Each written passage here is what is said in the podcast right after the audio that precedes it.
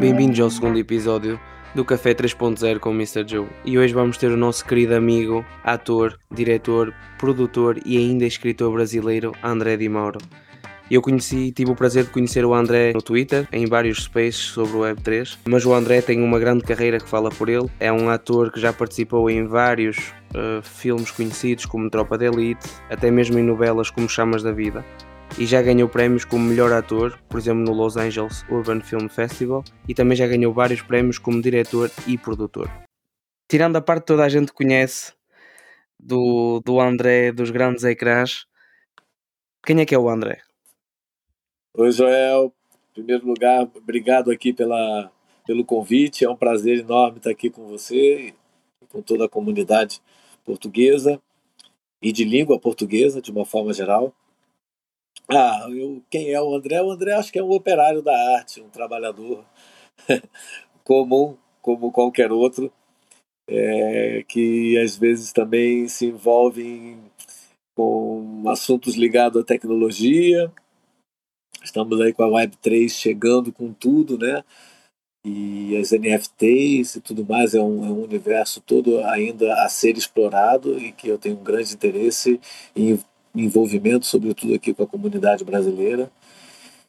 E é isso, prazer estar aqui com você, que inclusive nos conhecemos aí nessa, né, é, nesse mundo virtual, né? Exatamente, nesse, neste mundo que nós estamos a desenvolver e que estamos a ajudar a construir e que também uh, de um momento para o outro fomos, fomos pegados por ele e não conseguimos sair dele. Um, oh André, eu, eu hoje eu quero agora nesta primeira parte ir um, bocadinho ao teu passado. Queria que também me falasses um pouquinho sobre quem é o Humberto Mauro e eu queria saber uh, até que ponto é que ele foi uma grande influência para ti, se isso também era um motivo de pressão para ti ou se isso, ou se isso foi um, um, aquele motivo que te disse, ok, eu quero mesmo ser ator, escritor, produtor. Conta-nos um bocadinho sobre isso. Ah, então, foi um, talvez um, assim, o Humberto Mauro, meu tio avô, né, irmão do meu avô, o meu avô sempre falava muito nele, né? Meu avô era um dos maiores admiradores, irmão mais novo, um pouco, né? Então estava sempre assim. E realmente Humberto Mauro é um grande exemplo, não só para mim, assim como parente, né, direto dele, mas para toda a cultura brasileira é, e latina. Foi um dos primeiros, um dos pioneiros do cinema brasileiro e, e, elogiado internacionalmente por críticos e reconhecido por todos, não somente pelo pioneirismo, mas também pelo, pelo desenvolvimento de uma linguagem de um cinema verdadeiramente brasileiro, né, que mostrava também né, toda a brasilidade, toda uma linguagem, uma estética e um conteúdo é, brasileiros, né? Um, um, cinema que durante muito tempo foi sempre cercado pela, pelos motivos assim europeus, no caso os franceses e depois os, os norte-americanos e Humberto Mauro conseguiu de alguma forma trazer para o cinema é, todo o, o universo e a brasilidade, né? que nós temos aqui influenciando diversas gerações de cineastas, incluindo a mim, e também influenciando diversos segmentos da cultura né, da cultura brasileira de uma forma geral. Então a importância dele ultrapassa é, as fronteiras do Brasil e, e, e, a temporalidade, o tempo também. Em relação à questão pessoal minha com ele, eu me lembro uma das primeiras vezes que eu já sabia e tal da existência, mas me lembro que uma vez eu estava na escola e, e foram ah, hoje vamos ter sessão de cinema e era um filme do, do Humberto Mauro, que ele, ele fez um trabalho lindo no Instituto Nacional de Cinema Educativo, fundado por ele, o Roquete Pinto, que foram, e fez mais de 300 filmes, é um dos cineastas que mais rodou aí na história. Mas eu mesmo, com toda a pesquisa que eu fiz, até hoje a gente não consegue contabilizar exatamente quantos filmes ele fez, porque muitos é, na época se perderam, algumas reportagens num período que ele estava entre um, um estúdio e outro, e então que a gente não consegue, né? Volta e meia ainda chegam novas, novas, novos filmes que a gente descobre que ele fez. Então realmente trabalhou durante 50 anos consecutivos, né? Sem parar. Imagina 50 anos, meio século, né? De trabalho assim ininterrupto. Realmente é um fenômeno, um fenômeno mesmo. Mas assim, na minha, na minha, na influência direta em relação a mim, veio acontecer um pouco depois, né?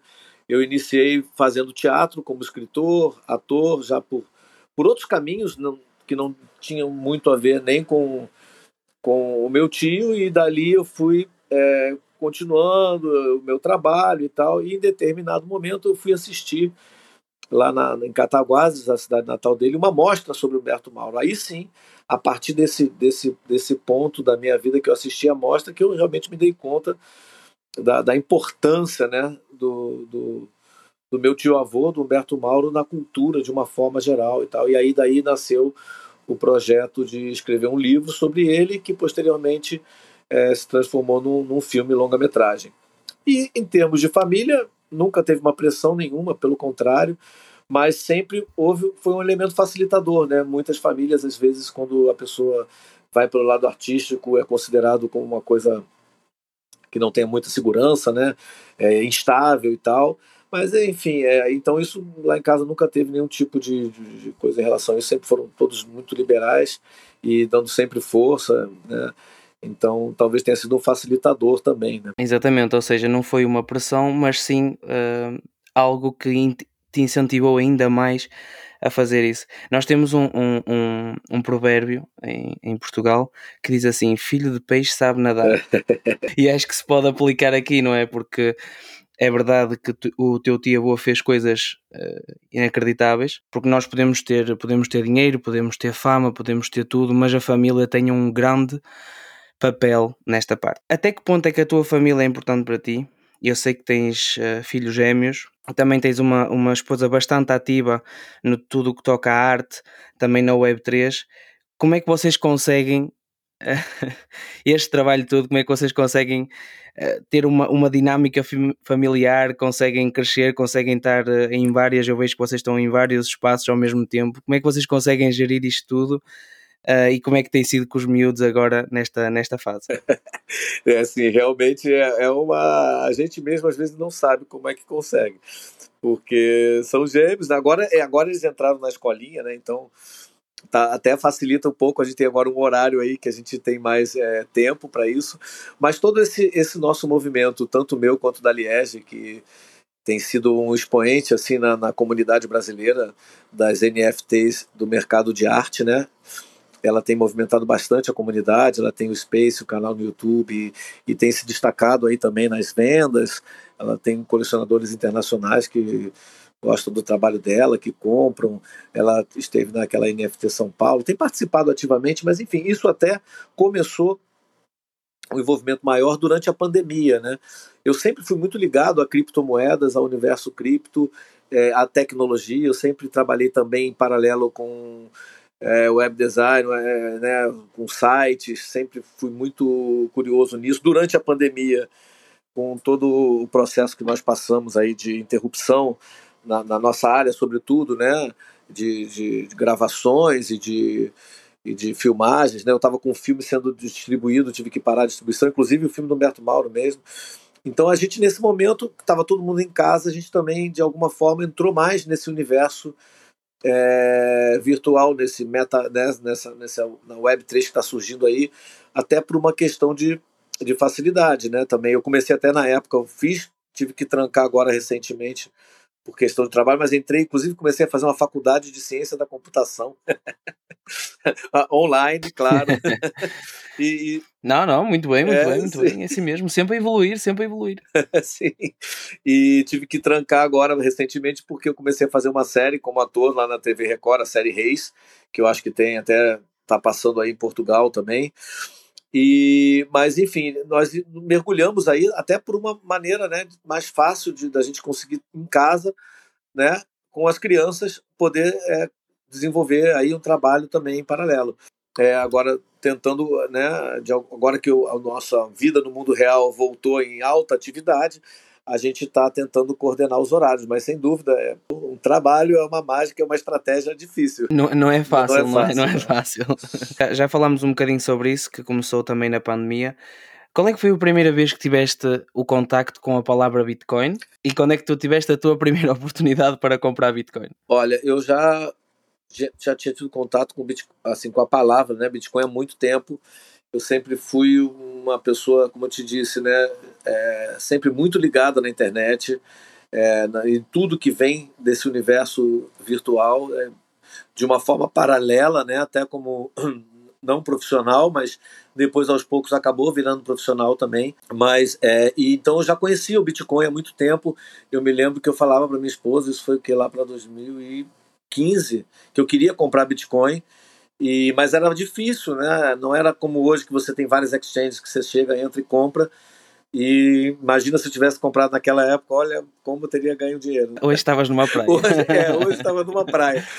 Mas eu me lembro de eu falar, e ela lembra, André, lembra que você falava que você queria comprar e tal, só que era difícil, você não tinha, né, essa facilidade. Então, isso aí eu comecei a entrar mais firmemente, de uma forma mais tranquila, em 2020, agora, 2019, 2020, e, e ter uma, uma, uma, uma atividade maior dentro desse universo, né, que realmente me encanta por tudo que ele traz junto, né. E daí surgiu os NFTs, né, é, comecei a, a, pesquisar isso, vi que realmente para as artes é como uma renascença, digamos assim, é um novo, abre novas perspectivas de mercado, de vendas, de, de conceito, inclusive, de, de, certa forma, altera também a criação, mas é um mar de possibilidades, né? E a Liege, Liege Miller, né, para o pessoal saber que está aí escutando a gente, aliás, minha esposa, aliás, Miller, me deu uma André, vamos agora entrar, porque tal, e com, começamos. Eu estava um pouco envolvido mais com estava com esses trabalhos aqui, né, de televisão, cinema, tem a produtora também aqui. Então ela acabou tomando a dianteira em alguns aspectos e agora eu estou junto com ela ali. A gente está se embreando aí nesse universo, mas sem, é incrível, né? Cada quanto mais você pesquisa, mais janelas se abrem acho muito interessante vocês fazerem isso como, como casal e ainda acho mais interessante o facto de, de tu nunca, nunca negares a, a aprender, nunca negares a evoluir, nunca negares a, a ser cada vez melhor. Mas agora falando um pouco mais da arte, eu vi que tinhas feito algumas obras. Como é que foi essas tuas primeiras obras? Conseguiste vender as tuas obras? Como é que foi esse processo? Foi até para minha surpresa, né? Eu comecei a fazer uma experiência porque o universo das NFTs de arte ele já tem aí grandes artistas, né? O Biple, que já tem obras vendidas por milhões de dólares, e tem vários artistas já se destacando, né? Tem, né, para quem está nos ouvindo, muitos já devem conhecer, mas para quem não conhece, existem vários segmentos dentro das NFTs, né? Tem os colecionáveis, tem todo uma, um conceito de comunidade, é, diversas, diversas utilidades e vantagens por você participar desse, dessas, desses colecionáveis, né, que a gente chama de adquirir esses colecionáveis, e tem o, as NFTs voltadas para arte. Né? As próprias plataformas e tudo mais, elas estão mais adaptadas para NFTs de arte, de é, artes plásticas, né? pinturas ou desenhos, é, fotografias, né? até a parte de som, música está tá mais adiantada, é, fãs de esportes, né? Então você tem isso aí tudo um pouco mais adiantado. E na, na, na, área que eu trabalho, que é o cinema, o audiovisual mais voltado para o cinema mesmo, existem também alguns já alguns movimentos nesse sentido, né? inclusive é, para produção de longas, tokenizar a produção, existem várias, é, vários trabalhos nesse sentido, mas eu comecei a pensar em, um, fazer um trabalho é, de pequenos filmes e que não são bem filmes, são N, NFT filmes, eu diria, são porque eles não têm exatamente, não é um curta-metragem, não é um, um pedaço de um longa-metragem, são experiências de pequenos filmes, sim, são pequenos filmes, mas com um, tentando explorar um sentido sensorial é, é, nas obras, né? Então tem uma que se chama Cinema Cachoeira, que é em homenagem ao, meu tio avô Humberto Mauro, que falava, falava isso, né, a definição que ele dava para o cinema, que eu acho lindo. E, e tem uma outra que se chama Planet Lockdown, que são imagens que durante a pandemia eu colhi, é, algumas de forma virtual, outras é, eu ia lá e gravava também. Então são duas séries é, de pequenos filmes de NFT Movies, e que eu lancei para minha surpresa, logo que eu comecei, eu já vendi algumas obras, né? Então, desculpa só interromper-te, mas é algo que falta, porque eu acho que ainda há um grande mercado por trás disso para desenvolver. Exato, e, e assim, é, foi nisso que eu comecei a fazer. Então, por um lado, você é, tem uma novidade, né? É um trabalho dentro das NFTs também que não é o, o que tem que você vê mais né, acontecendo. E aí isso traz do, duas coisas. Por um lado, é positivo porque tudo que é novidade chama atenção e tem um certo destaque. E por outro lado, a parte mais é, negativa é que as pessoas não estão acostumadas a colecionar ou a ter ou a, ou a, a consumir esse tipo de NFT. Então, mas é legal, assim, as pessoas que, que compraram, os colecionadores, olha, nem sabia que existia NFT Movie e, e tudo mais. Então é, é uma coisa que está ainda, né, é, é, em processo de, de pesquisa. E para mim também, né? Para mim também, como criador, é uma pesquisa constante, mas que me faz muito feliz, assim, é, como eu te falei, são novas possibilidades que a tecnologia traz para gente, né? São, são novas portas que se abrem. Eu também, eu também gostava de agora de, te fazer outra pergunta, porque eu vejo que há muitos artistas que tentam, uh, que lançam, que uh, tentam fazer uh, obras de arte e acabam por ficar um pouco desanimados. Qual é o conselho que tu, André, darias a essas pessoas e o que é que até pode-se dizer assim, o que é que aconselharias a essas pessoas a mudar ou a fazer ou a continuarem a fazer? Olha, eu, é, a gente está num momento, né, é, nesse universo cripto que, que inclui os NFTs, que são tokens, né, token art, né, são, são tokens não fungíveis. A gente está nesse momento de bear, bear market, como o pessoal chama, né, do urso, mercado urso, que sempre cai muito a questão da movimentação das vendas e tudo mais. Mas até acho que no universo dos NFTs mesmo no bear market, que, que já leva a uma tendência de diminuição de atividade, eu vejo que continua forte a, a atividade nesse universo dos NFTs, né? Cada dia que surge, mais uma novidade aparece e, e uma, um movimento muito grande nesse sentido. Então, eu acho que as pessoas que estão começando, elas têm que entender que é uma coisa nova, né? Que está apenas começando e é importante estudar o tempo inteiro, estar sempre pesquisando, participar das comunidades. Você, esse sentido de comunidade é muito importante no universo dos NFTs, né? E sempre procurar é, estudar, estudar os marketplaces, né? Estudar os outros artistas, é, participar dos spaces que tem no Twitter constantemente, onde você pode tirar suas dúvidas. É uma comunidade muito aberta, né? Todos estão sempre dispostos a ajudar, a colaborar, a te explicar, porque para quem está começando, é todo um universo, né? Quem não tem muito ainda, digamos assim, afinidade com tecnologia, é, encontra aí uns obstáculos, né? O que, que é o wallet, o que, que são as carteiras, como que eu vou me conectar, como é que eu compro o Ethereum, o Ethereum é, como é que eu faço para começar. Então, eu, o conselho que eu dou é esse, é ter calma, paciência, mesmo que ela tenha uma carreira já estabelecida ou o, a, como artista plástico, digamos, fora da Web3, quando for entrar na Web3 é como um novo início, encarar também como uma nova um novo início, né? Estar com os ouvidos abertos, a mente aberta para poder participar desse novo universo que está surgindo. Eu noto às vezes que as pessoas, até por exemplo, naqueles espaços que nós até participamos, nós também que temos várias pessoas na comunidade brasileira e também portuguesa de Portugal que faz uh, spaces, eu, eu, as pessoas conseguem compreender. As pessoas, por exemplo, dizem até assim: Ah, eu, eu, eu tive esse problema, mas olha, eu vou-te ajudar. Ainda na última vez tivemos um caso disso e, e, eu acho que isso, no fundo, é tirar aquelas barreiras, que é, que é aquelas coisas que as pessoas se calhar não tinham no início, como tu deste há bocado aquele exemplo, quando tu querias comprar Bitcoin, não, não havia exchange como há hoje por todo lado. Exato. E, e hoje há essa, há essa facilidade e noto que há muitas comunidades a crescer para uh, ajudar e também uh, para começar a construir este, este eu, eu gosto de lhe chamar este novo mundo que, que será a Web3 quando ela estiver completamente construída. Mas eu agora eu até tenho uma questão mais uh, pessoal para ti, porque um, por vezes as cripto, NFTs, Web3 e isso tudo é muito mal visto no mundo, no mundo tradicional, vamos dizer assim. O que é que tu dirias a uma pessoa que diz que esse tipo de ativos digitais é só um esquema Ponzi e são, e são coisas sem valor nenhum? Olha, é, eu acho que tudo que é novo, né, desperta no ser humano uma certa, um certo medo, né? O novo, o medo do desconhecido, ele é natural do ser humano. Então, como são é, isso é uma novidade, né, que vem juntamente com a evolução da tecnologia, né, as blockchains e tudo mais. Eu acho que ainda existe um tempo aí para amadurecer, para as pessoas é, entenderem melhor o que é, é, o que são as criptomoedas, né?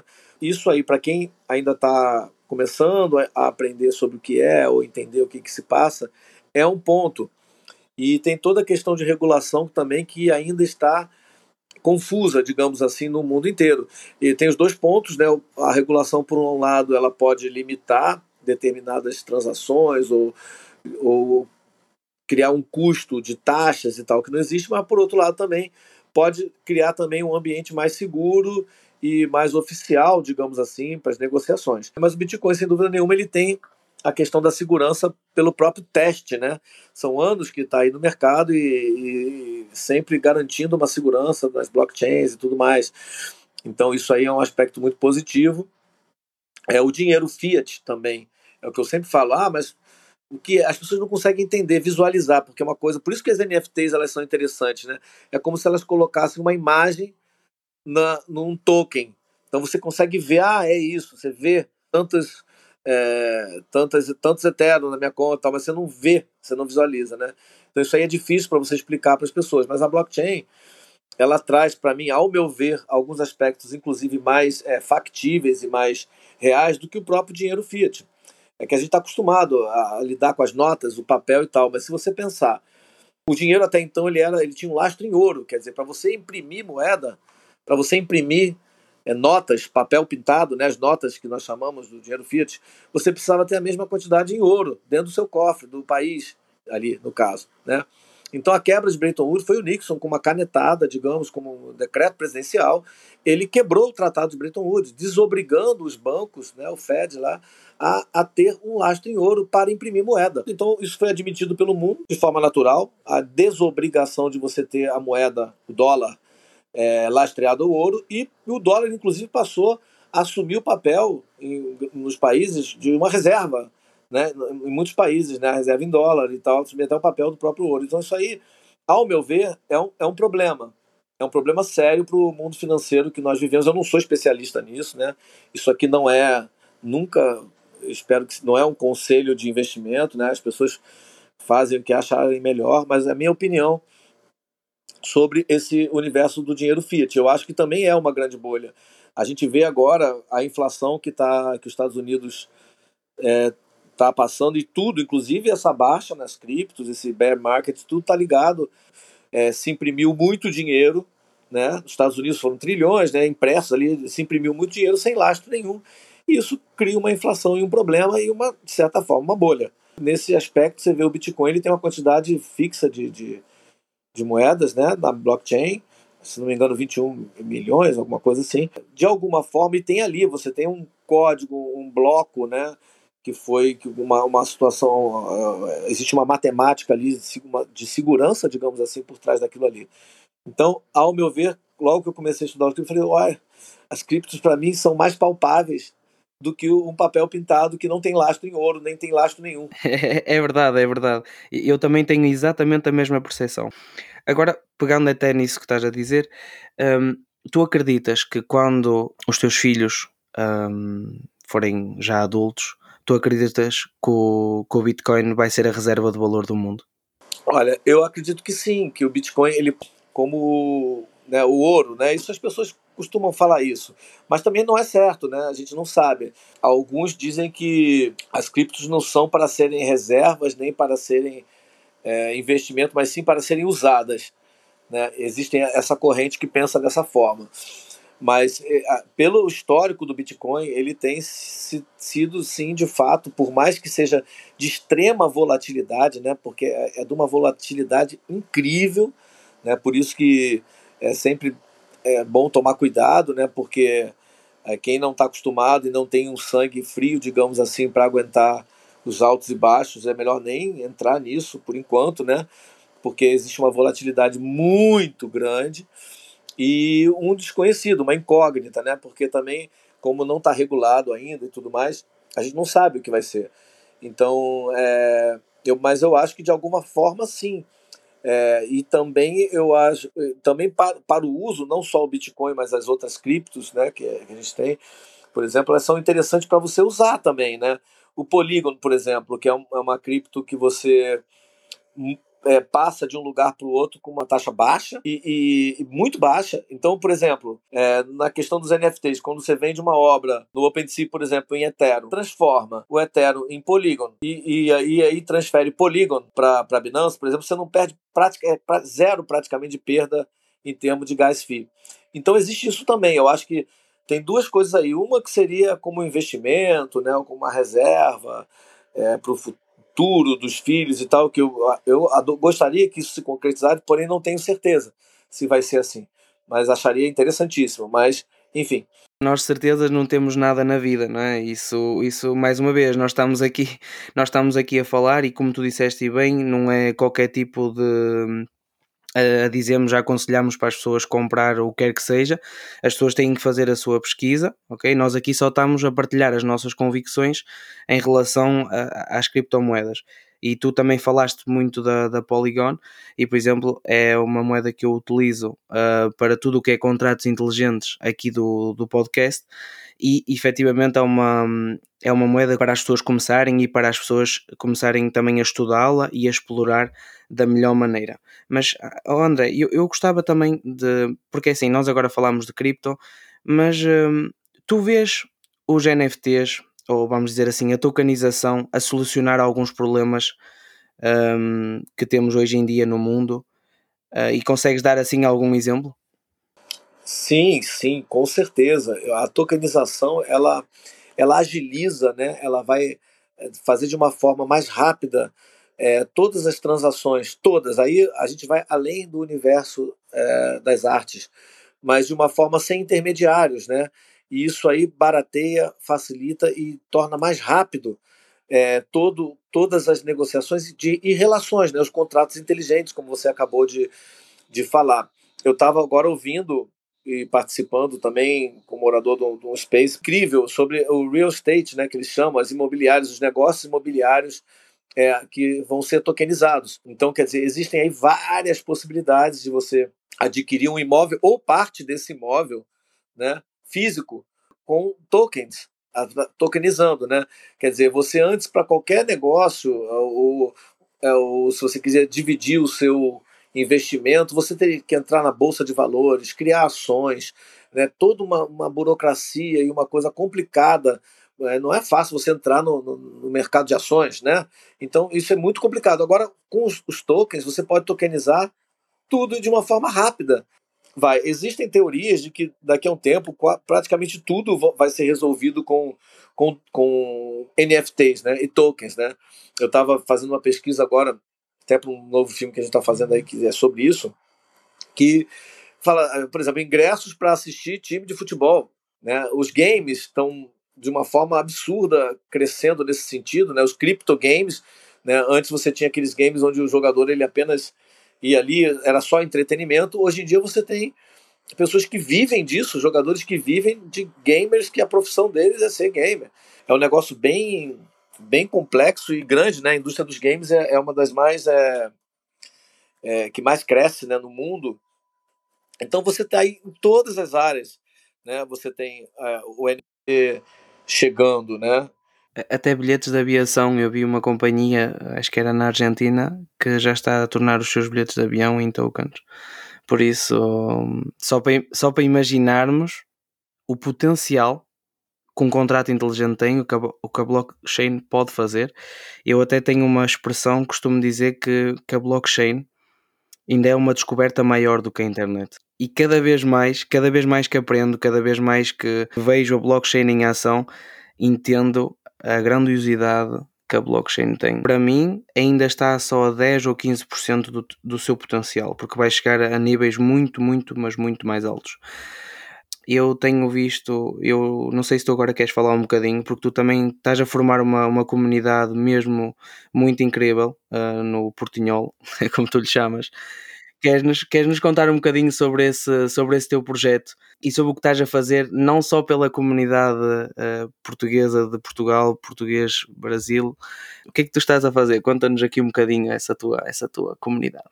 Ah, então, pois é, é que eu, eu sempre fui muito ligado também, né? A, a, eu, eu gosto, eu morei na Argentina um tempo, trabalhei lá, é, fui tive muitas vezes em Portugal também, é um lugar que eu adoro. Então eu sempre tive vontade de, de unir essas, esses dois, essas comunidades, né? E, e a língua que a princípio poderia ser um, uma dificuldade, né? É, porque as pessoas, né, o espanhol e o português, né, não é, tem uma coisa ou outra diferente, mas também não é, porque se você falar de uma forma tranquila e tal, o outro vai te entender. E é aquilo que eu sempre digo: toda pessoa que fala espanhol acha que sabe falar português, e toda pessoa que fala português acha que sabe falar espanhol. E na verdade, e na verdade o que ambos falam é portunhol, que é uma mistura das duas línguas, né? Inclusive existem pesquisas incríveis de, em universidades aqui do Brasil de doutorado, porque nas regiões fronteiriças que nós temos com a Argentina, com o Paraguai, com o Uruguai, existe esse idioma de fato, que é o portunhol. E existem pesquisas incríveis sobre isso, porque nessas regiões é esse idioma que é falado. Então, o portunhol, esse space que eu comecei a fazer, essa comunidade que vem se criando aí, é, é um pouco isso, é um pouco a ideia de fazer uma ponte entre essas duas comunidades que são muito fortes, né? É, para solucionar um outro, um outro problema. Que qual é o outro problema? É que 90% dos espaços, os spaces, né? Porque, pessoal, para quem está ouvindo a gente, a, a, o mundo NFT ele, ele está muito ligado ao Twitter, tá? E no Twitter existem os spaces, que são espaços de discussão, né? Que, como nós estamos aqui falando no podcast, no Twitter são pessoas conversando.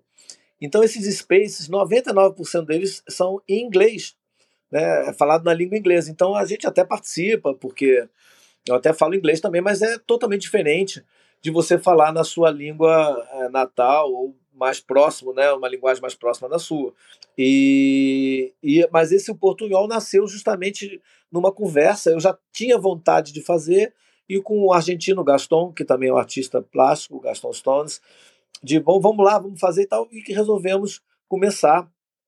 E tem sido bem bacana. Você mesmo, Joel, esteve com a gente lá outro dia de co-host, me ajudando muito lá no Space, foi ótimo.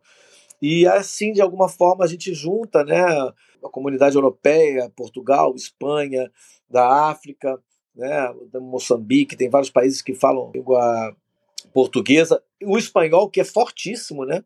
O espanhol, né, porque é a terceira e quarta maior língua do mundo, é espanhol depois o português, né?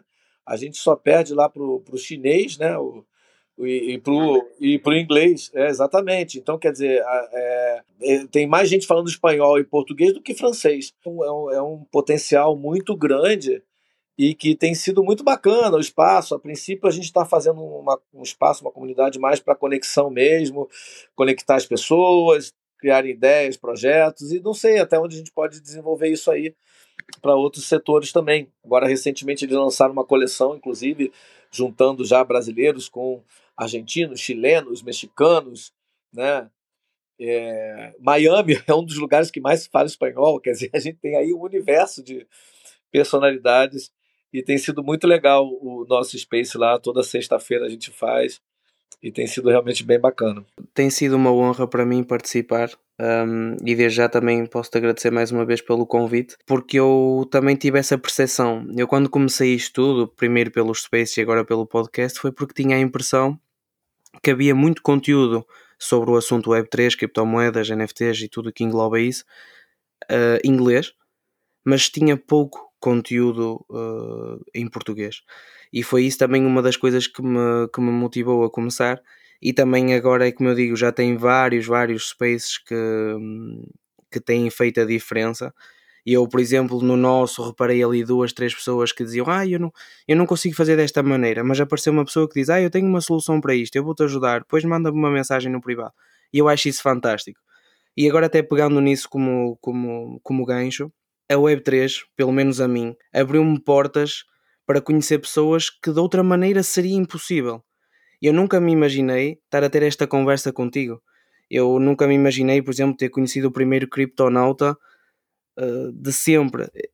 Sabes, é por isso que para mim às vezes até o Web3 tem aquele lado romântico, porque me abriu portas que eu nunca pensei conseguir encontrar essas pessoas, conseguir trocar ideias com essas pessoas e crescer, evoluir com essas pessoas.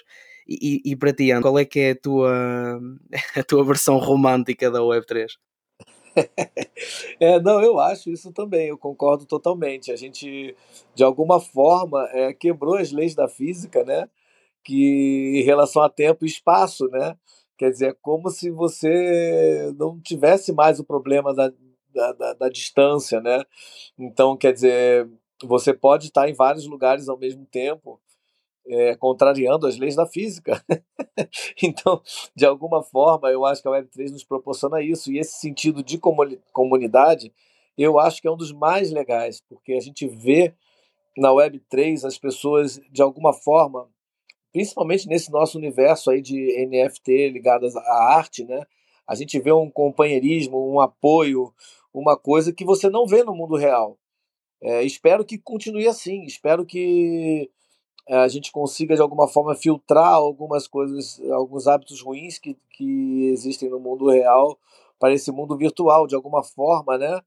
É, conseguir que se mantenha, sobretudo nessa comunidade que vem se criando é, internacional, aí ligada ao Web3, ao metaverso, NFTs de arte. Eu, eu acho que existe aí realmente um, a, a, a, as, as pessoas que estão ligadas a isso também são pessoas muito queridas, né? Então, assim, é, é como você falou, a gente fica amigo de pessoas que e parece que são amigos íntimos nossos. A gente fala quase que diariamente aqui pela, pelos spaces, é, por mensagens e tudo mais. E uma, uma pessoa que está do outro lado do planeta. Então, é, isso é muito bacana. Eu acho que ela aproxima as pessoas. Né? A internet já vinha fazendo isso de uma forma consistente, né? com as redes sociais e tudo mais, mas eu acho que agora, com esse conceito é, do metaverso, da web, a Web3 chegando, a velocidade da internet aumentando, né? A gente tendo mais é, é, facilidade de enviar áudio e imagem. Então isso aí está ficando cada vez mais uma mais próximo, mais forte, né? E sem dúvida eu, é um aspecto que a gente sempre destaca e que mais chama atenção é esse aspecto humano mesmo, né? Que é virtual, mas o humano tem sido talvez o que mais tenha ganho com essa revolução que já chegou, né? Que é a Web3 este sentido de comunidade, esta, hum, como tu dizes, a nossa partilha diária, não só de, de spaces, mas até de mensagens, de também uh, darmos aqueles elogios, às vezes até por através de um comentário. Acho que a Web3 está a tornar, está a tornar isto tudo muito possível porque ali a uma certa altura da internet as pessoas começaram-se a separar e as pessoas começaram a, pronto, a, como é que eu ia dizer, a buscar assim coisas mais egoístas e acho que a Web3 está a trazer isto de volta uh, e acho que o, os Twitter Space, por exemplo, é uma, é uma fórmula completamente vencedora no que toca a trazer comunidades juntas, no que toca ao diálogo e no que toca à evolução do ser humano, mas também da tecnologia e da Web3.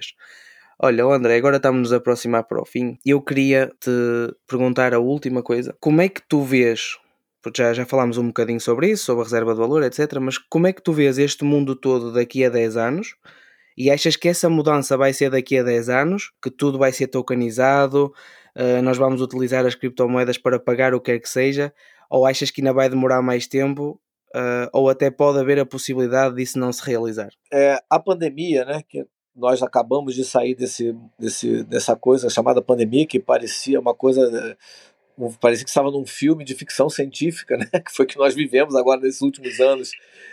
Isso aí, eu acho que acelerou muito, acelerou muito o processo é, de, de, desse processo de vivência dentro da internet, né? que é a Web3, os metaversos, as redes sociais, a interação dentro desse mundo online, né? porque nós fomos obrigados a, a, a lidar com as pessoas em, relação, é, assim, né, com, com o trabalho, né, o home office, é, as relações interpessoais. Né, eu me lembro, o primeiro aniversário de um ano dos meus filhos gêmeos, a gente foi pela internet. Então a gente era toda. Tenho, tenho gravado lá todas, todas as carinhas na televisão, botei um monitor grande na sala, com, com padrinhos, avós, é, tios, tias, primos, tudo ali né? Então, quer dizer, é um, é um, novo mundo que nós fomos obrigados a, a, antecipar, porque eu acho que, sem dúvida, isso iria acontecer. Né? Os cursos online, eu mesmo, como eu te falei, comecei a estudar ciência da computação online, imagina, né? Quer dizer, então acho que tudo isso já iria acontecer de fato, né? Eu já tinha inclusive projetos disso, de educação à distância, tudo mais, já existia esse movimento, mas com a pandemia isso acelerou muito. Então acelerou muito e junto com com, com, essa aceleração, né, veio agora é, essa nova camada, essa nova, essa nova upgrade, digamos assim, que é a Web3 que a gente está falando aqui, e que de fato está é, tá correndo muito. Tem, tem corrido a longos passos, né? A gente tem sempre aí uma, uma, uma um, um, atraso, talvez, e, e um, um, conflito com alguns segmentos da indústria, sobretudo do mundo não virtual, né? Porque o que, que acontece? O mundo virtual ele soluciona muitos, muitas questões, é, como os intermediários, por exemplo. Isso aí existem empresas e coisas que não têm interesse que isso aconteça. De uma forma geral, pensando no, no planeta, no mundo, acho que os 10 anos que você colocou seria aí um. Pra, né, o mundo é grande, né, existe uma desigualdade muito grande de, entre os países, no mesmo país, entre as pessoas, uma desigualdade tecnológica de acesso, etc, etc, etc, que eu acho que sim, realmente daqui a uns 10 anos, como você falou, nós vamos estar vivendo uma outra realidade, é, que provavelmente vai ser a dinâmica das relações e tudo mais, vão passar por esse caminho da, das criptomoedas, da, das NFTs, né? já, já existem países, a China mesmo, né? que já criou seu, seu, seu dinheiro virtual. Então, eu acho que isso aí é, é realmente uma questão de tempo, mas eu acho que pensando no mundo de uma forma geral, os 10 anos que você colocou fazem muito sentido muitas pessoas têm aquela ideia que a pandemia foi, foi só, só trouxe coisas más.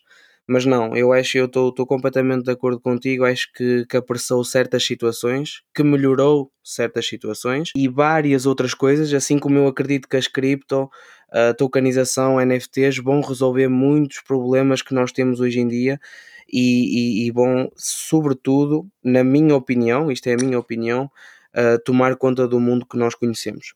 Olha, André, eu queria te agradecer mais uma vez, foi, foi uma excelente conversa. Uh, és um artista fantástico, mas mais do que tudo, és uma pessoa fantástica. Uh, é um grande prazer, é uma grande honra te receber aqui. Queria te agradecer mais uma vez pela tua presença. Eu sei que o tempo é um bocadinho curto, mas a sério, muito obrigada. E, e agora também gostava que, se pudesses, um, deixavas as tuas redes sociais, onde é que as pessoas podem te seguir, onde é que as pessoas também podem ver os teus trabalhos, para aquelas que ainda não te conhecem, e, e é isso. Não, eu que agradeço, Joel. Foi um prazer enorme estar aqui com você. Né? Até podendo falar um pouco também desse outro lado, né? Que as pessoas me conhecem mais pelo trabalho de ator, né? Aí, aí em Portugal sobretudo as novelas da TV Record é, tem uma audiência muito boa, então eu fiz muita coisa aí, eu sempre tenho muito feedback e as pessoas me conhecem muito pelo meu trabalho de ator, em primeiro, talvez, depois vem esse meu trabalho como cineasta e mas todo esse universo de Web3, NFTs, todo esse mundo que nós estamos vivendo agora que é extremamente fascinante, né? Eu acho que poucas pessoas conheciam e você aqui teve a gente está com um espaço maravilhoso. Parabéns pelo espaço. E é como você falou, é uma coisa para o futuro, é quase uma cápsula do tempo que a gente vai estar tá deixando aqui para as futuras gerações e abrindo e tentando falar um pouco mais desse mundo, desse universo né, que está se abrindo aí. Então eu que agradeço pela presença.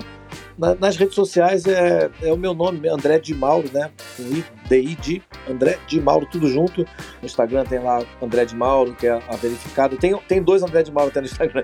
Tem a verificada, né? Que eu boto mais meu trabalho de ator, e tem André de Mauro NFT, que é onde entra algumas NFTs aí no Instagram. O Twitter André de Mauro também. É, Facebook, eu tenho lá alguns perfis, mas eu tenho a página oficial também, que eu acho que é de Mauro Oficial, se não me engano. E mas botando meu nome aparece, faço com facilidade. Tem meu site, andredemauro.com, tem o de Mauro Filmes, que é da minha produtora. É com bastante facilidade é, dá para me achar e enfim, quem quiser também conversar, estou sempre à disposição. E, mas é isso, pessoal. Quem quiser é, conhecer mais um pouco de Web3, o Twitter tem sido o, o, a rede social mais dinâmica, né? Mas estamos aí, presente em todas elas, tentando sempre fazer conexão. E foi um imenso prazer, realmente. É, esses meus filmes, eles estão. O filme Humberto Mauro, ele está em várias plataformas. Para quem quiser assistir, tá no Amazon, tá na Now, tá na tem várias, várias. É só botar também que você vai conseguir encontrar. Esse filme foi um filme muito especial, né? Para quem quiser conhecer um pouquinho mais da história do cinema brasileiro. Obrigado, viu, Joel? Obrigado mais uma vez pelo convite. De nada, foi um prazer imenso estar aqui com você e nos vemos aí na, na, nos spaces, né? E no, no, no mundo da Web3.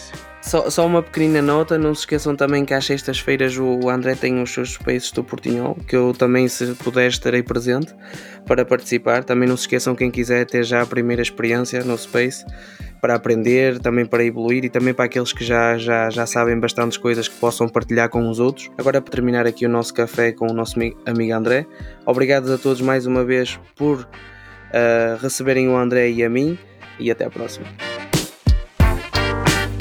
Para quem chegou ao fim do podcast, parabéns! Ganhaste um certificado de participação em forma de NFT completamente gratuito, que será enviado para a tua carteira. Basta entrar em contato comigo nas redes sociais, no Twitter ou no Instagram, 0xMrJoe, e aproveita, porque só terás um mês para poder pedir este certificado de participação.